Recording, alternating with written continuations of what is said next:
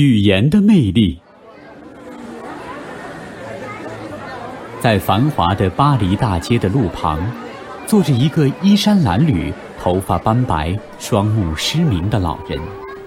他不像其他乞丐那样伸手向过路行人乞讨，而是在身旁立一块木牌，上面写着：“我什么也看不见。”街上过往的行人很多。那些穿着华丽的绅士、贵妇人，那些打扮漂亮的少男少女们，看了木牌上的字，都无动于衷，有的还淡淡一笑，便姗姗而去了。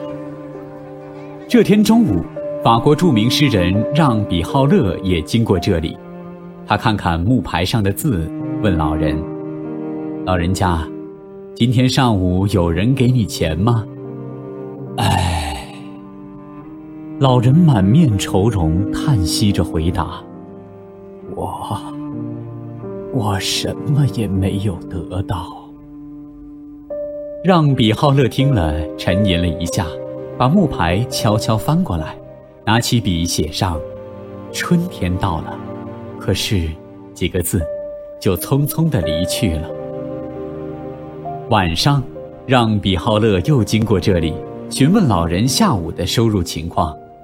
老人笑着对诗人说：“先生，不知为什么，下午给钱的人多极了。”让比浩勒听了，也摸着胡子，满意的笑了。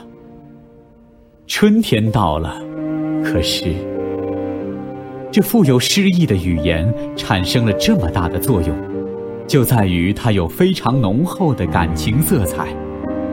是的，春天是多么美好啊！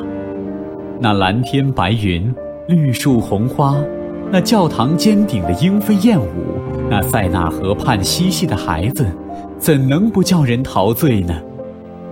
但这良辰美景，对于一个双目失明的人来说，只是一片漆黑，这是多么令人心酸呐！当人们想到这个盲老人连万紫千红的春天都看不到，怎能不对他产生同情之心呢？